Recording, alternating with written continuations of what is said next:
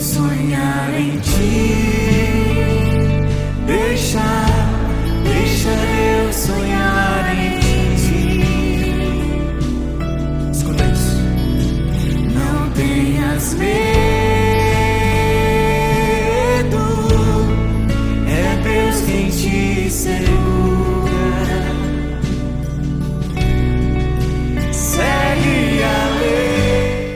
Palavra é do livro de Marcos, no segundo capítulo. Jesus estava passando por uns campos de trigo em dia de sábado. Seus discípulos começaram a arrancar espigas enquanto caminhavam. Então os fariseus disseram a Jesus: Olha, por que eles fazem em dia de sábado o que não é permitido? Jesus lhes disse: Por acaso nunca lestes o que Davi e seus companheiros fizeram quando passaram necessidade e tiveram fome? Como ele entrou na casa de Deus, no tempo em que Abiatar era sumo sacerdote, comeu os pães oferecidos a Deus e os deu também aos seus companheiros. No entanto, só aos sacerdotes é permitido comer esses pães. E acrescentou: O sábado foi feito para o homem e não o homem para o sábado. Portanto, o filho do homem é senhor também do sábado. Palavra da salvação. Glória a vós, Senhor.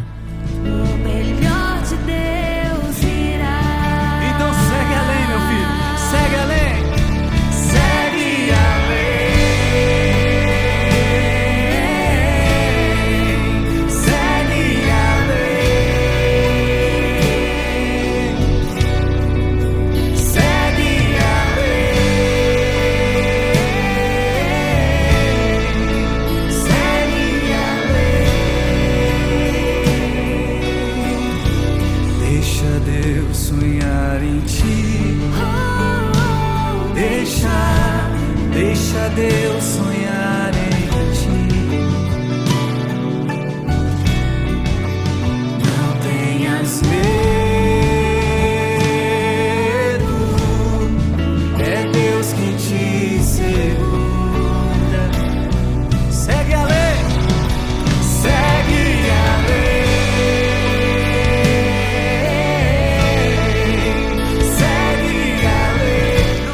A questão do evangelho de hoje é o sábado.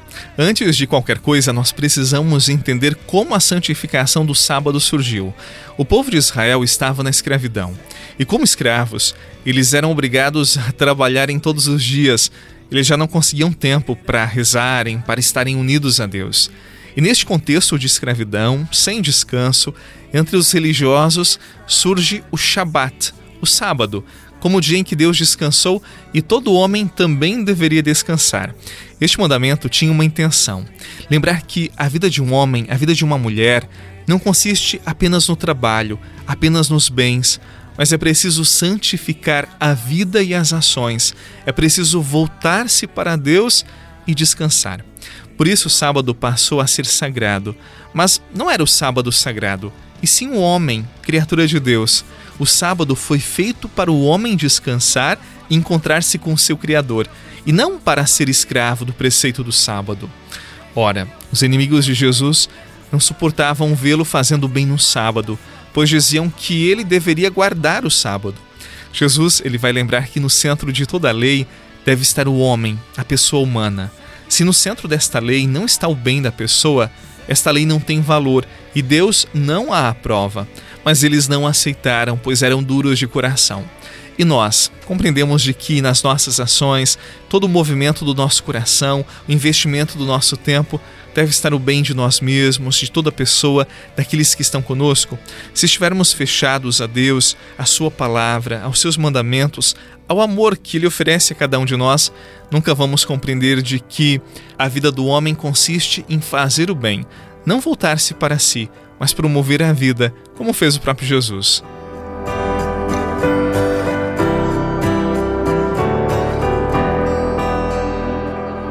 desce sobre nós, vem com teu poder,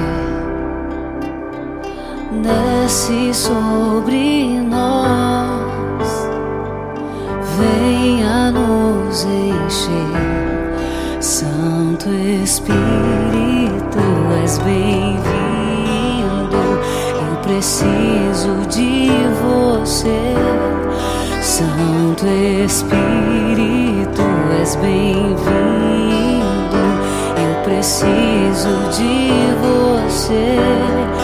Venha com teu fogo, faz tudo novo, acende tua chama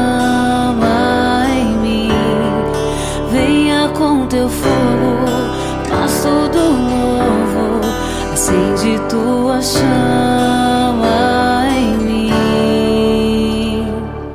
Eu faço uma pergunta para você. Deus precisa descansar? Eu mesmo respondo: claro que não. Deus não se cansa.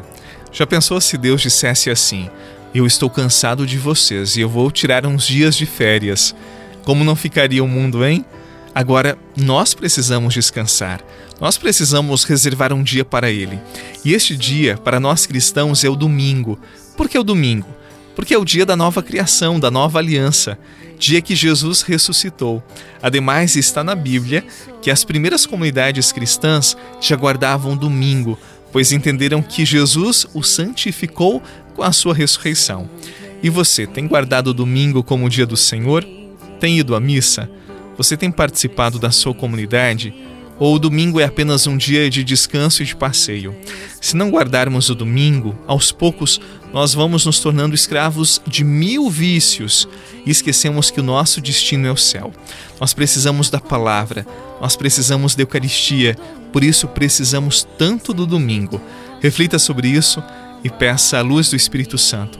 Ele ajudará você a compreender e viver o domingo como um dia santo não apenas como um dia de descanso, um dia de passeio, o dia da família, mas como o dia do Senhor. Em nome do Pai, do Filho e do Espírito Santo. Amém. Um excelente dia e até amanhã.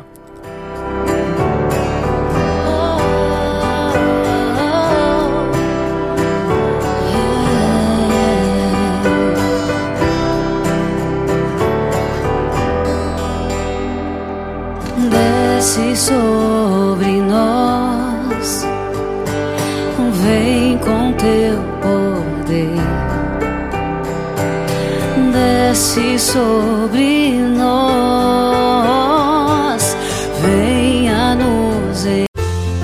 Você rezou com o Padre Eduardo Rocha, pároco da Catedral de Tubarão. Você pode acompanhar todos os dias pelo Spotify, Deezer, Castbox, Google Podcasts e YouTube. Basta procurar Oração da Manhã com o Padre Eduardo Rocha. E se preferir para receber pelo WhatsApp e Telegram, envie a palavra oração para 48 996 44 1433.